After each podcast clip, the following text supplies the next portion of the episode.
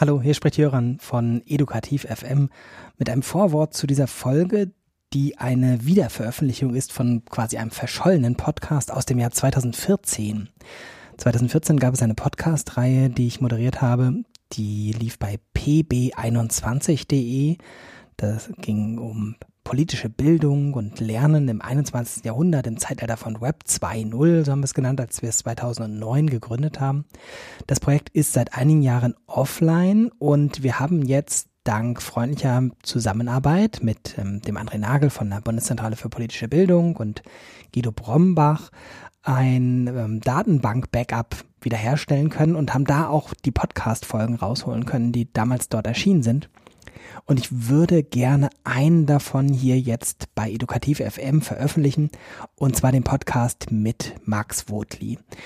Den Podcast habe ich aufgezeichnet im Umfeld der Republika. Das war damals in Berlin, saßen wir in dem Apartment, was wir gemietet hatten und haben gepodcastet im Vorfeld seines Vortrags. Max Wurtli hat 2014 einen äh, Vortrag bei der Republika gehalten und der Podcast, weiß ich nicht, ist mir irgendwie in freundlicher Erinnerung, aber erstmal gar nicht so ganz besonders in Erinnerung gewesen. In den Jahren danach hat sich das verändert.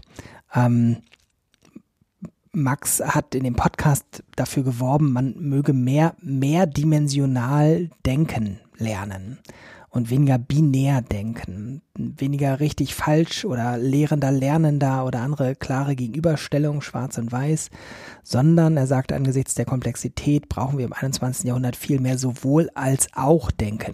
Er hat es polykontexturales Denken genannt und im Gespräch mir erklärt, was darunter zu verstehen ist.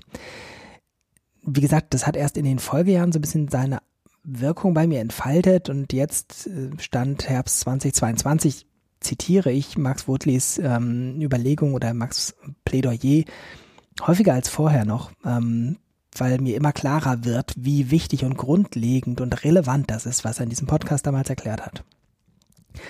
Vor diesem Hintergrund erschien mir das sehr ähm, nochmal veröffentlichungswürdig, zumal der alte Podcast verschollen ist und Max Woodley ja leider auch dann ähm, vor fünf Jahren gestorben ist.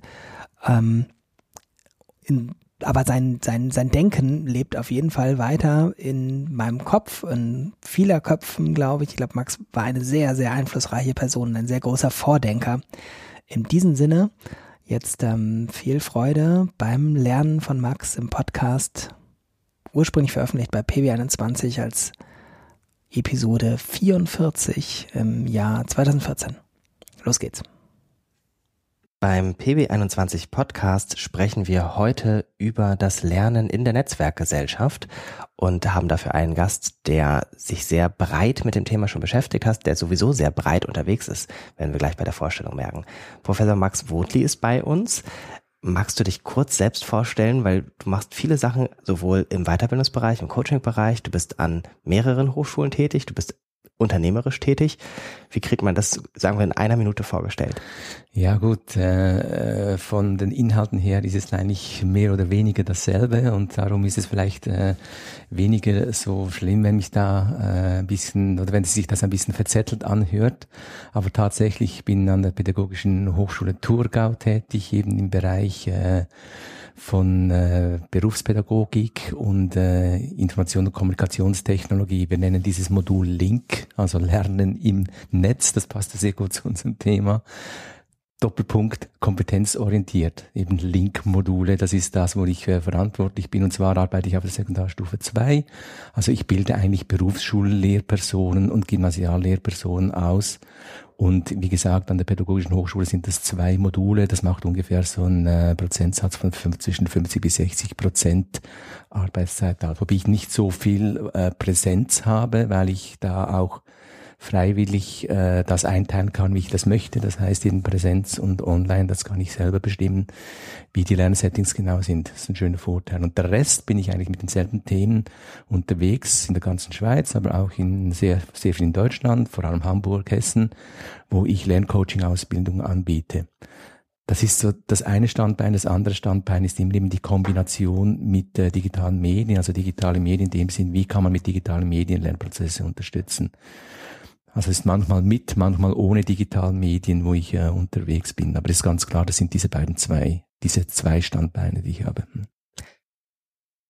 Anlass des Gesprächs ist ein Vortrag, den du gehalten haben wirst, wenn man diesen Podcast hört, auf der Republika 2014. Wir werden im Umfeld des Podcastes auch mal auf die Aufzeichnung verlinken, wenn sie funktioniert. Toi, toi, toi. Ähm, sprechen wir mit deiner, fangen wir mit deiner Bestandsaufnahme an. Du hast einen nicht ganz einfachen Einstieg gewählt, um deinen Vortrag anzukündigen. Ähm, in einer Netzwerkgesellschaft stößt ein rein lineares, zweiwertiges und auf fixes, statisches Wissen beruhendes Denken an Grenzen. Das Lernen im 21. Jahrhundert erfordert neue Kompetenzen und vor allem ein anderes polykontexturales Denken. Ja. Das ist jetzt nicht darauf geschrieben, dass möglichst viele Leute sofort sagen, in diesen Vortrag möchte ich gehen, sondern okay. tatsächlich sehr an der Sache orientiert. Okay. Nehmen wir mal an, du hast jetzt ein paar Minuten mehr als diesen einen Satz oder zwei Sätze, um das zu formulieren. Wie würde deine Bestandsaufnahme deiner Ausgangsüberlegungen lauten? Also ich muss vielleicht noch vorausschicken, das tönt jetzt auch sehr, sehr, sehr äh, so philosophisch und ich bin natürlich auch äh, sehr interessiert an diesen philosophischen, allem mit den medienphilosophischen Fragen. Auf der anderen Seite ist so der Einstiegspunkt eben auch das Coaching. Also das heißt, ähm, ich komme vom Coaching her und habe diese, diese Format oder dieses Tool, das ich dann gerne in diesem Vortrag mitgeben würde, äh, vor allem also aus einer auch eher pragmatischen Sicht. Also das heißt, was kann man jetzt konkret tun? Und ich bin eigentlich schon der, schon der Praktiker und das tönt etwas hoch, hoch theoretisch. Aber ich denke, es ist ein sehr, sehr spannendes Thema und ich äh, versuche das natürlich runterzubrechen, didaktisch, dass man da, auch wenn man sich jetzt nicht jahrelang mit, äh, mit Logik befasst hat, dass man da trotzdem etwas mitnehmen kann. Aber meine Hauptaussage geht schon darin, dass das, wie wir miteinander denken, dass das Denken irgendwie unserem technologischen Fortschritt oder unserer komplexen Welt, dass, dass es dem nicht folgen kann.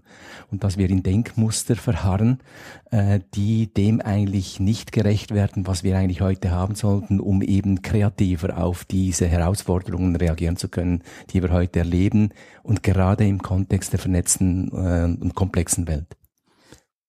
Versuchen wir es tatsächlich mal ganz konkret zu machen oder hast du vielleicht Beispiele, wo du sagen kannst, das ist altes Denken, das ist was, was du als neues Denken bezeichnen würdest? Ja, ich werde auch im Vortrag so auf diese, dieses binäre Denken eingehen. Also eben wenn es äh, so um diese, diese, diese alten Denkmuster geht, wie zum Beispiel, ah, das ist gut oder das ist schlecht oder der hell, dunkel. Also die, diese, diese, diese konkreten Unterscheidungen, die wir machen, wenn wir irgendetwas lernen, die haben uns äh, sehr viel gebraucht. Die haben uns zum Beispiel die Technologie gebraucht, die wir haben, und wir haben sehr, sehr viel erreicht. Aber sie haben gleichzeitig auch ihre Schwächen, indem diese Auseinandersetzungen, die wir haben, jetzt auch gerade im Zusammenhang mit den äh, digitalen Medien, dass diese Sachen immer in denselben Denkstrukturen laufen. Also ich kann das natürlich dann auch ähm, belegen, indem ich diese Literatur, die es jetzt im Moment gibt, immer so ein bisschen untersuchen kann, zu sagen, ja, also das ist irgendwie ähm, Kulturpessimismus und das da ist Technik-Euphorie und alle diese Diskussionen gehen immer ins Entweder-oder-Denken rein. Entweder bin ich für Internet oder gegen Internet, entweder bin ich für Handy oder gegen Handy. Man muss Handy verbieten oder man kann es erlauben. Entweder ist, macht das äh, Internet einsam oder es macht nicht einsam. Ein Drittes gibt es nicht. Und das kommt von unserem logischen Verständnis, wie wir halt in der Schule das gelernt haben oder wie heute noch in der Wissenschaft gearbeitet wird, Tertium non datur. Also ein Drittes gibt es nicht. Also man kann nicht für etwas sein und gleichzeitig für etwas anderes auch sein. Das ist so stark verankert, dass diese Auseinandersetzung, diese Diskurse, die wir heute haben, dass die wenig kreativ sind. Aber wir bräuchten andere Denküberlegungen, um vielleicht auch ganz, ganz andere Settings, ich komme ja aus dem Bildungsbereich, zum Beispiel gerade im Bildungsbereich zu äh, etablieren. Und wenn du dir jetzt ähm, daneben hältst, die, du hast es ganz kurz gesagt, die sich, sich verändernde Welt, inwiefern ist das eine Passung, dass du sagst, dieses neue Denken, was möglich ist, ähm, ist auch erforderlich, hast du gesagt. Kannst mhm. du das nochmal konkretisieren? Also was möglich ist, äh, oder darf ich dir vielleicht die Frage noch einmal zurückgeben, weil ich das ist noch, das ist noch präzise ja. habe, was du äh, sagen Du schreibst, in dieser neuen Welt ja. äh, braucht es auch ein neues Denken. Ja. Wie sieht diese neue Welt aus? Was ist das, was sich in der Welt verändert hat, dass man tatsächlich mit dem alten Denken nicht mehr weiterkommt? Also verändert hat sich, dass das, was wir uns vorstellen, dass es eben nur gut und schlecht oder hilfreich, nicht hilfreich gibt, dass das in Tat und Wahrheit, dass wenn man jetzt äh, die innovativen Projekte betrachtet, dass die längst schon nicht mehr übereinstimmen. Auch das, dass da auf der einen Seite Technologie ist und auf der anderen Seite steht der Mensch oder innen, außen, all diese äh, Unterscheidungen, die stimmen längstens nicht mehr. Längstens ist es schon ein Verweben von, äh, von, von Zuständen. Aber wenn wir darüber urteilen, wenn wir darüber in den Diskurs gehen, sind wir nach wie vor in diesem alten Denken irgendwie gefangen. Aber in der Praxis sieht man ja sehr viele Beispiele, wo das sowohl als auch oder das weder noch, sage ich jetzt, um das, dieses zweiwertige Denken zu erweitern, längstens schon in äh, unterschiedlichen Projekten realisiert ist. Und ich denke, auch an der Republika wird man das beobachten können, äh, dass Leute über diese Denkschemen ausgehen, obschon sie gar nicht wissen vielleicht, was sie jetzt logisch gesprochen genau tun. Und mein Ansatz wäre, ja, auch dieses Denken, dass die Voraussetzung ist für das, was kommen wird, für diese äh, kreativen äh, Herausforderungen oder wie man mit diesen Herausforderungen kreativ umgehen kann, ähm, das könnte man auch ein bisschen ins Bewusstsein holen und sagen, was, was tun wir da eigentlich und was, was wollen wir in diesem Kontext konkret tun? Wollen wir da wirklich zweiwertig weiterdenken oder wäre jetzt ein ganz, ganz anderer Ansatz nötig, um tatsächlich zu diesen Zielen zu kommen, die wir uns vorstellen, wenn wir uns dann vorstellen, wir möchten hier in diesem Punkt mal etwas Kreatives. Inwieweit, sagst du denn, muss sich an der Stelle Lernen verändern? Ja, Lernen ist natürlich ein Feld, das äh, ganz, ganz stark eben mit diesen äh, Komplexitäten oder mit diesen Verknüpfungen, die wir jetzt schon haben, arbeitet. Also wir sind so, schon stark in diesem Feld drin und äh, eben da könnte man mit diesen Verwerfungen, wie es da zum Beispiel, ich beziehe mich auf Gotthard Günther, eben, der diese, diese zweiwertige Logik ursprünglich mal in den 70er Jahren schon wirklich gebrochen hat und das auch wirklich ausformalisiert hat, was das bedeuten könnte, wenn man da eine mehrwertige Logik einführen würde. Und äh, gerade in dem pädagogischen Ken Kontext sieht man natürlich diese Verwerfung sehr schön. Also es geht um äh, Wissen, Nicht-Wissen, es geht um Selektieren, Nicht-Selektieren, es geht um Hierarchie. Also ich bin der Wissende, das sind die Lernenden. Und dort äh, zeigt sich das sehr schön, dass das ja heutzutage äh, absolut äh, irrelevant geworden ist. Ich bin in jeder Sekunde manchmal Lehrender, manchmal Lernender. Ich bin äh, derjenige, der eben äh, mit Technologie arbeitet aber die Technologie dann vielleicht eher etwas mit mir als Mensch oder als Prozess zu tun hat äh, und nicht als Ding. Also diese, die, diese Kombinationen, die wieder ineinander hineingehen, dass, dass das eine, eine, eine gesamte Welt ist und die, die nicht geschieden ist von ich und du oder ich hier, da die Technologie, dass sich das eigentlich längstens beginnt zu realisieren, aber uns das irgendwie nicht bewusst ist. Und wenn wir darüber diskutieren, ob gut oder schlecht oder über neue Lehrpläne diskutieren, ständig zurückfallen in dieses zweiwertige Denken, das eigentlich von der Industrialisierung herkommt. Wenn wir uns dann die Bildungsinstitutionen anschauen, dann spare ich mir jetzt gleich mal die Frage, ob das überall schon angekommen ist, sondern frage mal, wo siehst du Keimzellen, wo tatsächlich Bildung und Lernen anders funktioniert?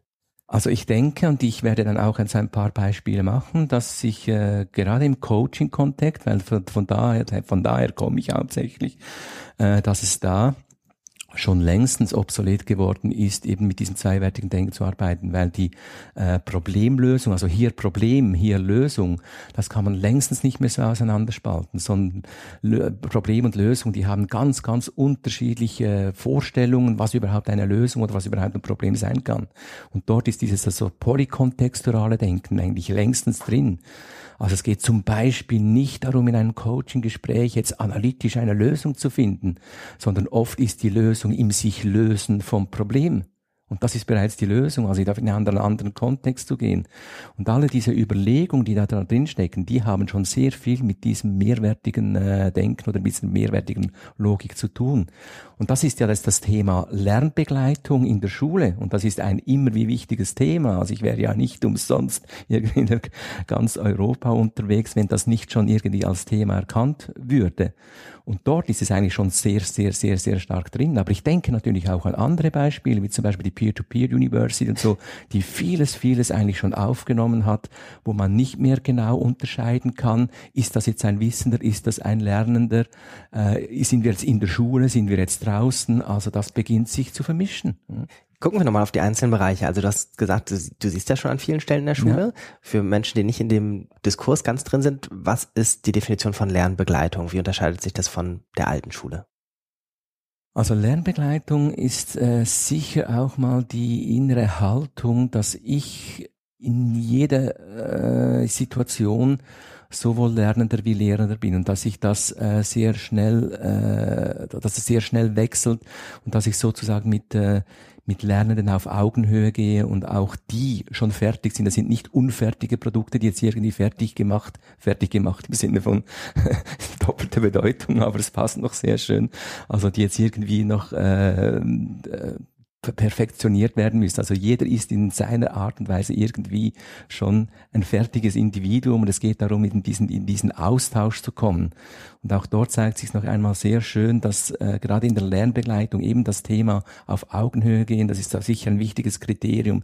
Das Thema, das ich immer so ein bisschen vom Schweizer Kontext her gesprochen, man muss mit dem Käse kochen und nicht mit den Löchern. Also das Thema Ressourcenorientierung auch ganz, ganz wichtig ist. Aber was heißt das konkret? Das ist so sehr schnell dahin gesagt, ja, Ressourcenorientierung.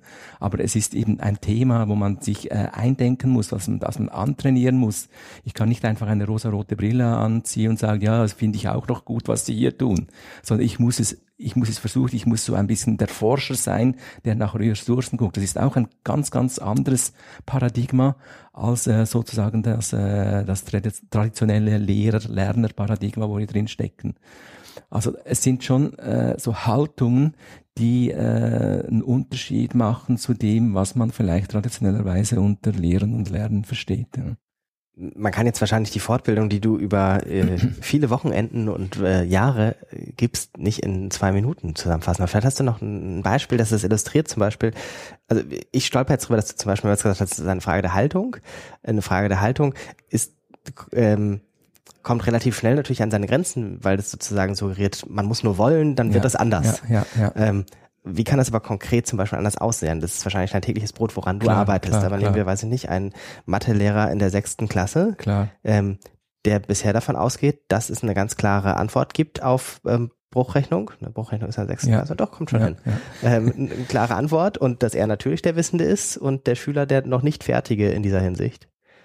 Was verändert sich für den, wenn der zum Stundenbeginn in seine Klasse kommt? Ja klar, der, der arbeitet jetzt natürlich eben auch, würde ich sagen, das ist jetzt wieder dieses ähm, äh, zweiwertige Denken drin, also hier Lernprodukt, hier der unfertige Lerner und jetzt muss der zu diesem Lernprodukt, also es wird so dinghaft, wird es genau, also ein, ein Lernprodukt oder ein Resultat oder irgendwie der fertige Mensch, das ist so diese, diese Du-Seite, diese Objektseite und hier jetzt auf meiner Seite ich, der Lehrer, der da irgendwie etwas übertragen muss und so zu diesem Produkt gehen muss, aber das, was zwischendurch passiert, also auch diese Selbstreflexion, ist, ist das überhaupt der richtige Weg oder was passiert beim anderen überhaupt, bis er überhaupt diesem Lernprodukt ist und welche Zwischenprodukte sind eigentlich auch schon wichtig, die, äh, die, die Wert zu schätzen.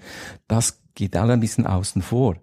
Also das heißt, ich könnte jetzt natürlich die Frage stellen, ja, was ist dann sowohl wichtig für mich und für das Gegenüber im Sinne von sowohl als auch? Also ist eben auch der Prozess wichtig, wer da dazu kommt.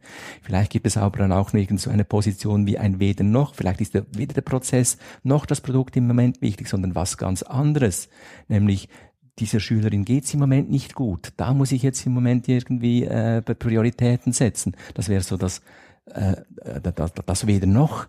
Und, und, und diese Denke, die kann man natürlich nicht einfach so äh, in die Schulen gehen und sagen dem Lehrer, ja, denken Sie jetzt mal ressourcenorientiert, denken Sie jetzt mal Polykontext daran, tun Sie einfach mal und ihm eine schöne PowerPoint-Präsentation präsentieren. Sondern ich muss mit ihm äh, und das ist jetzt vielleicht auch noch das, das Wort Kompetenzorientierung, das ja auch immer so äh, herumgeistert.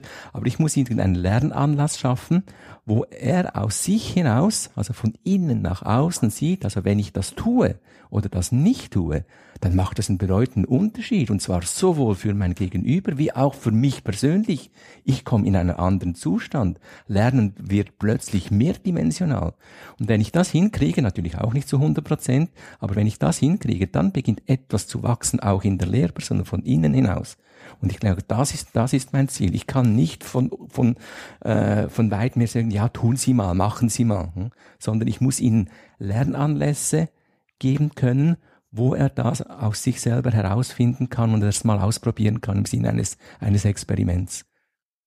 Bevor wir gleich nochmal genauer auf die Rolle der digitalen Medien für diese ganzen Fragen der Vernetzung, für diese ganzen Fragen sprechen, ähm, noch einen kleinen Ausflug in die Hochschule. Du hast eben schon ganz kurz die Peer-to-Peer-University ja, erwähnt. Ja. Ähm, hast du noch was im, im, im Offline-Bereich, wo du sagst, da sind die Hochschulen schon weiter oder da siehst du die Keimzellen eines anderen Lernparadigmas?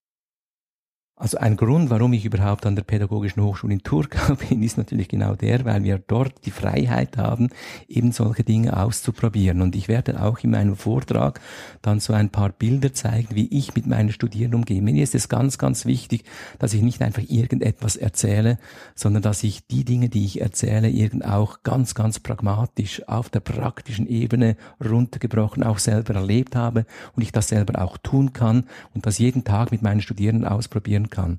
Und dort würde ich sagen, also dort, was wir da ausprobieren können, wir haben zum Beispiel völlig auf Vorlesungen verzichtet. Ich mache also nur noch äh, wie wir so schön sagen, Präsenz- oder Kontaktveranstaltung, wo wir das, was wir gelernt haben auf den Lernplattformen oder im Web 2.0, also diese Lernarrangements, die ich Ihnen anbiete, auch online, dass Sie mit diesen Fragen, mit diesem Wissen sich wieder treffen können und dann machen wir unterschiedliche Übungen, Experimente, wo das auch im Face-to-Face-Unterricht miteinander ausprobiert werden kann. Aber ausprobiert heißt dann auch wieder auf unterschiedliche didaktische Art und Weise. Jetzt geht's wieder ins Polykontextuale. Manchmal wird mit Lego gespielt, manchmal wird mit äh, Knete gespielt, gespielt. Manchmal wird irgendwie etwas szenisch dargestellt oder ein Plakat gemalt. Also auch da unterschiedliche Perspektiven, die zusammenkommen, auch von der Methodik her, um äh, dieses Wissen miteinander auszutauschen. Jetzt bin ich dem alten Denken gefolgt und habe gesagt, erstmal sprechen wir über die Offline-Welt, jetzt sprechen wir über die digitale Welt. genau. ähm, und möchte dir die Gelegenheit geben, das miteinander zu verweben. Du ja. sagst, ähm, das mit der Vernetzung spielt im technischen Sinne und im sozialen Bildungskontext ja. eine Rolle. Und es ist aber jetzt nicht nur so, dass E-Learning sozusagen eine Perfektion des alten Lernens war, sondern ja. dass es da ganz neue Möglichkeiten gibt. Ja, das war eine Stichwortvorlage. die fünf Minuten Fassung, sagen wir mal, vielleicht erstmal. Ja, wenn man das natürlich jetzt so ein bisschen wieder zuhört, eben, ja, da ist äh, Online-Lernen, hier ist Offline-Lernen, da machen wir natürlich eben bereits wieder eine Unterscheidung. Und äh, mein Ziel ist natürlich schon, da, oder, dass, dass wir ein Lernsetting haben und die Ziele sind irgendwie, die sind eben halt weder noch, weder online noch offline, sondern die Ziele sind jetzt vielleicht ein sowohl als auch. Und wie könnte jetzt dieses sowohl als auch aussehen?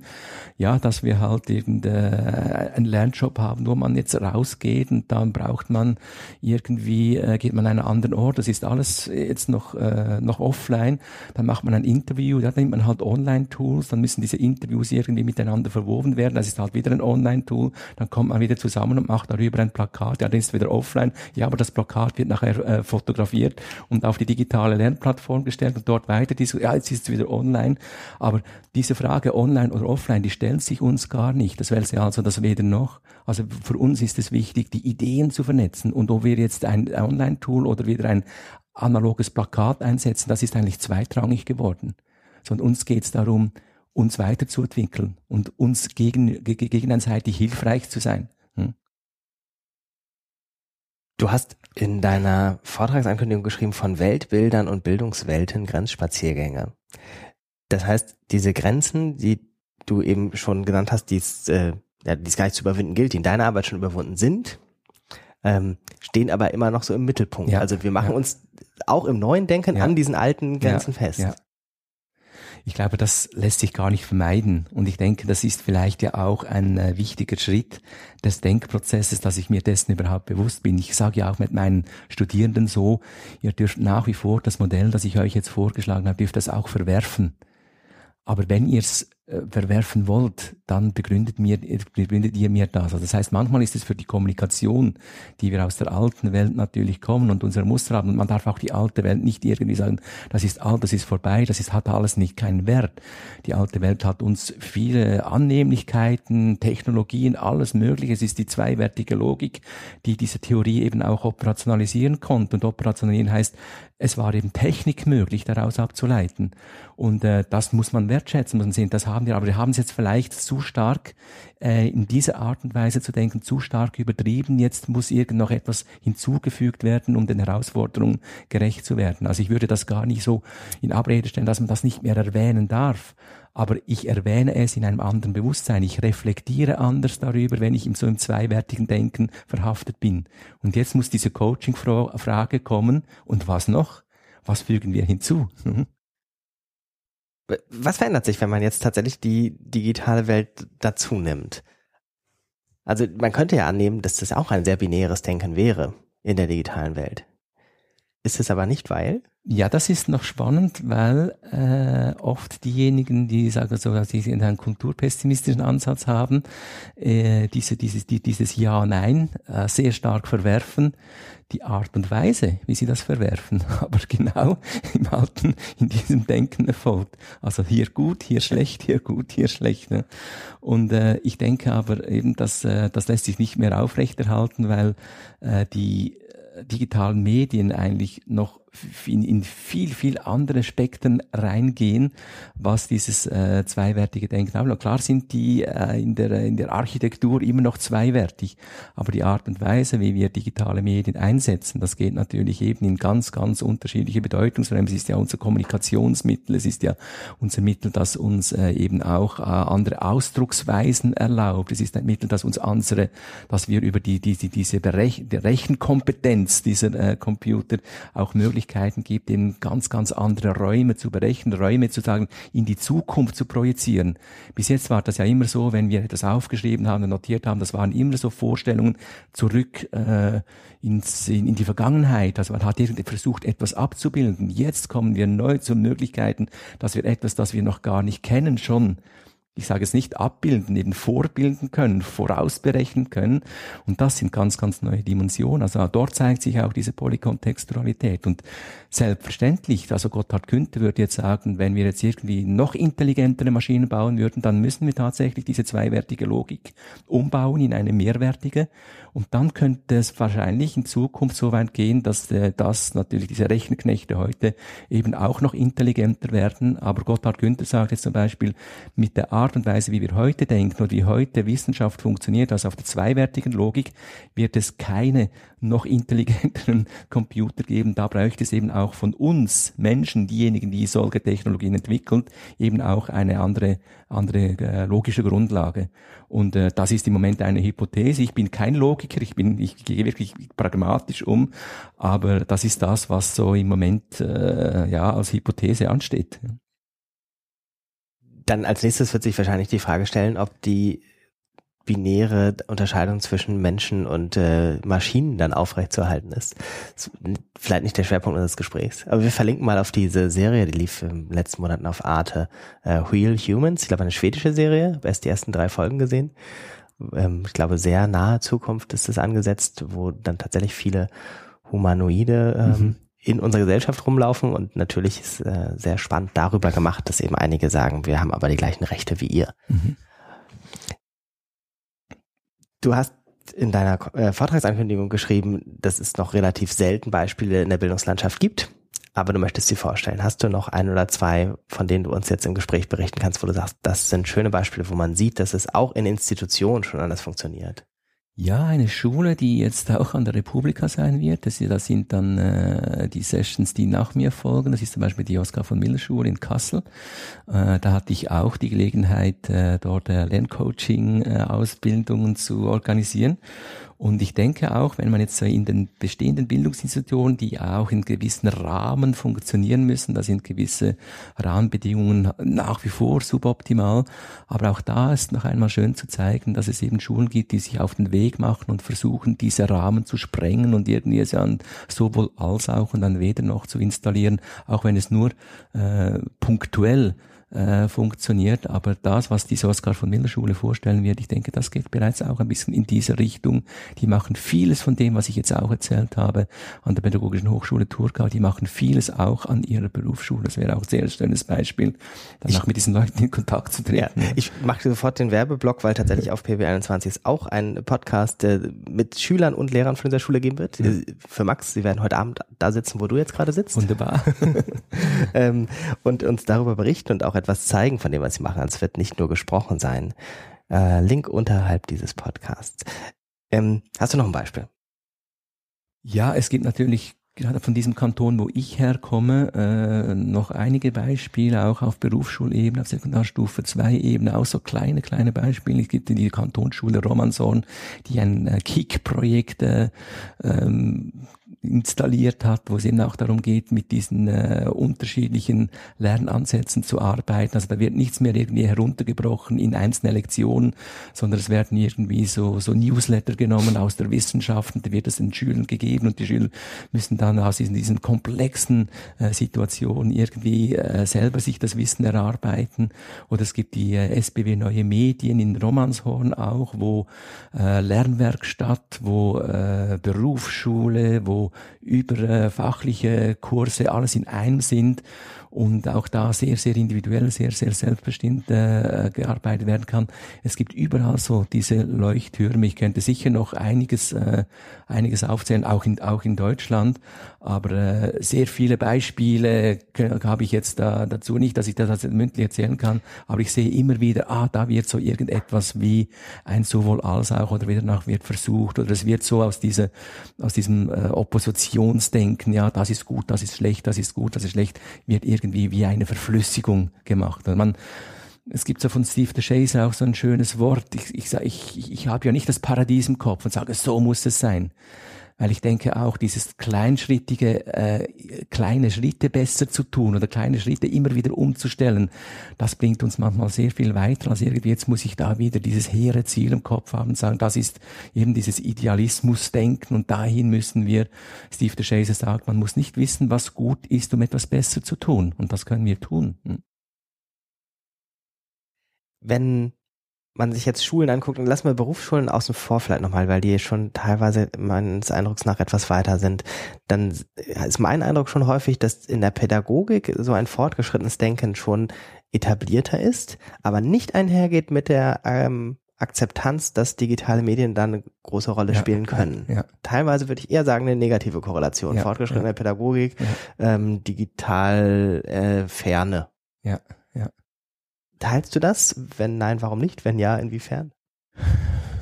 Ja, es, ich denke, es, also so gemäß meinen Beobachtungen steht es und fällt es auch sehr stark mit der Person, die da für irgendetwas eintritt. Also das heißt, ich habe auch gute Beispiele auf Primarschulstufe. Das ist zum Beispiel auch, was ein äh, Professor Töpperli macht auf der Primarschulstufe, indem er eben so dieses iPhone-Projekt einführt. Das wäre ja auch so ein Beispiel, um nochmals auf die Beispiele zu kommen. Oder äh, ja, dann auch auf Hochschulstufe. Ich nehme jetzt noch halt dieses Peer-to-Peer-University. Also es sind ganz, ganz unterschiedliche Stufen, aber es, es steht und fällt auch mit den kreativen Geistern, die dahinter stehen.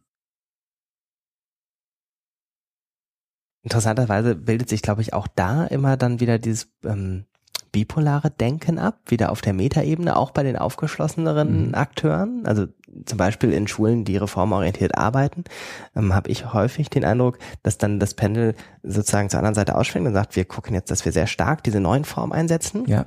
Ähm, und neulich sagte mein Lehrer in einer Reformschule, ich würde so gerne mal wieder einfach eine Viertelstunde frontal was erzählen. Ja. Wir haben uns aber im Konzept darauf geeinigt, dass niemand äh, länger als sechs Minuten am Stück ja, reden darf ja, oder sowas.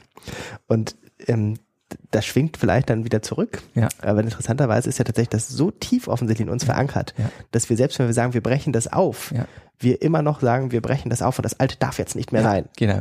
Und das ist ja interessant, dass genau dieses Denken eigentlich gar kein neues Denken ist. Also die Art und Weise, wie etwas aufgebrochen wird, kann genau mit dem alten Denken gemacht ja. werden, wie diejenigen, die gar nichts aufbrechen wollen.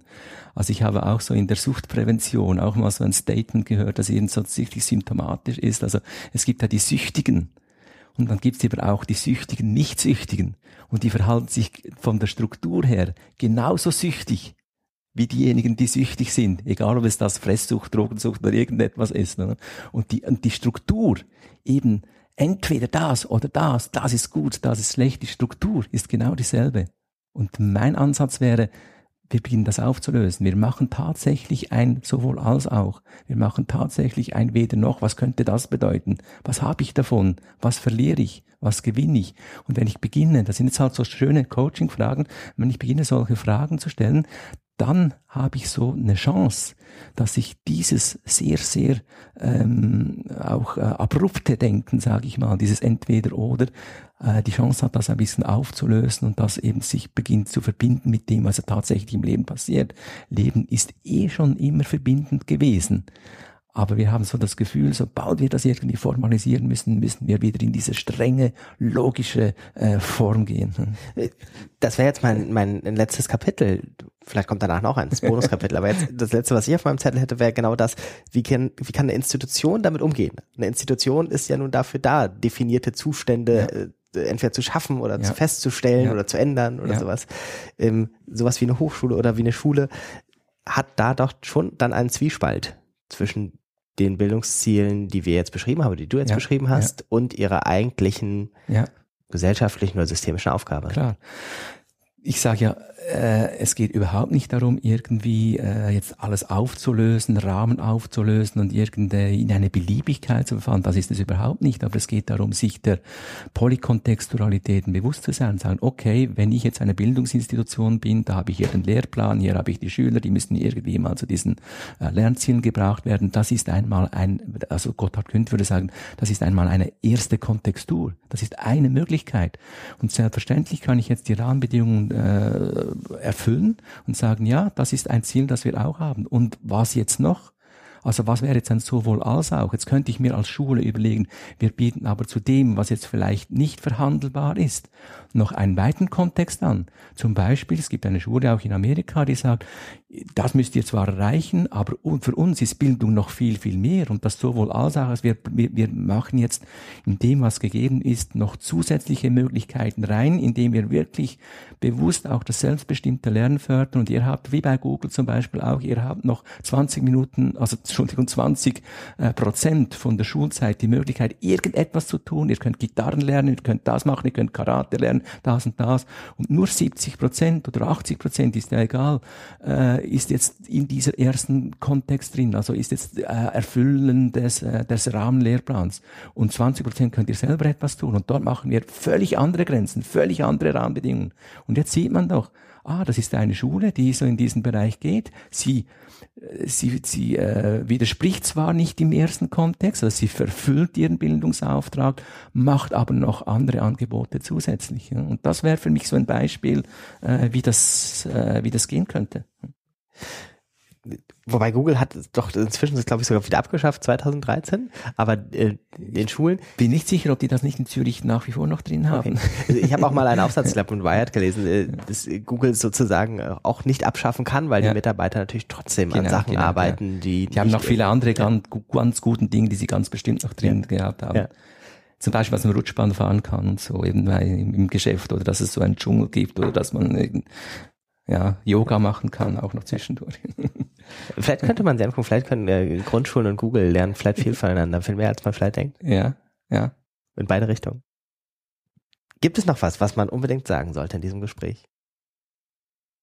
Ähm, ja, ich denke, das, was du vielleicht noch angesprochen hast, gerade wenn wir so über diese neuen Möglichkeiten sprechen, muss man sehr aufpassen, dass man nicht wieder in dieses alte Denken verfällt. Und ich denke, das ist mir also auch jetzt nochmal, wir, wir, wir kommen nicht drum herum, in der Art und Weise, wie wir sozialisiert sind, eben immer wieder diese Unterscheidung zu machen und dann das eine besser und das andere schlechter zu bewerten, so dass man sich diesem, diesem Prozess, den wir da selber immer, immer wieder mal bewusst sind und so und überlegt, so und was wäre jetzt das sowohl als auch, oder wo könnte ich jetzt auch eine Position Position gehen, die mit dem, was ich gerade gesagt habe, gar nichts zu tun hat oder dem gerade widersprechen würde.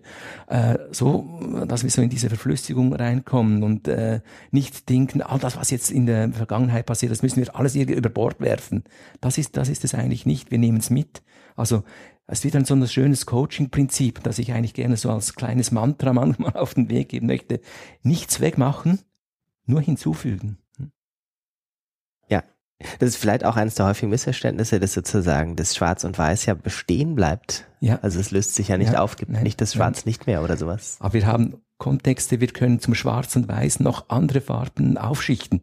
Hm? Und das ist vielleicht so ein, äh, so ein Bild, dass wir können noch in andere Ebenen reingehen. Und auch wenn die eben auch wieder aus Zweiwertigkeit bestehen, gibt es aber doch eine Verschachtelung von zweiwertigen Ebenen. Hm?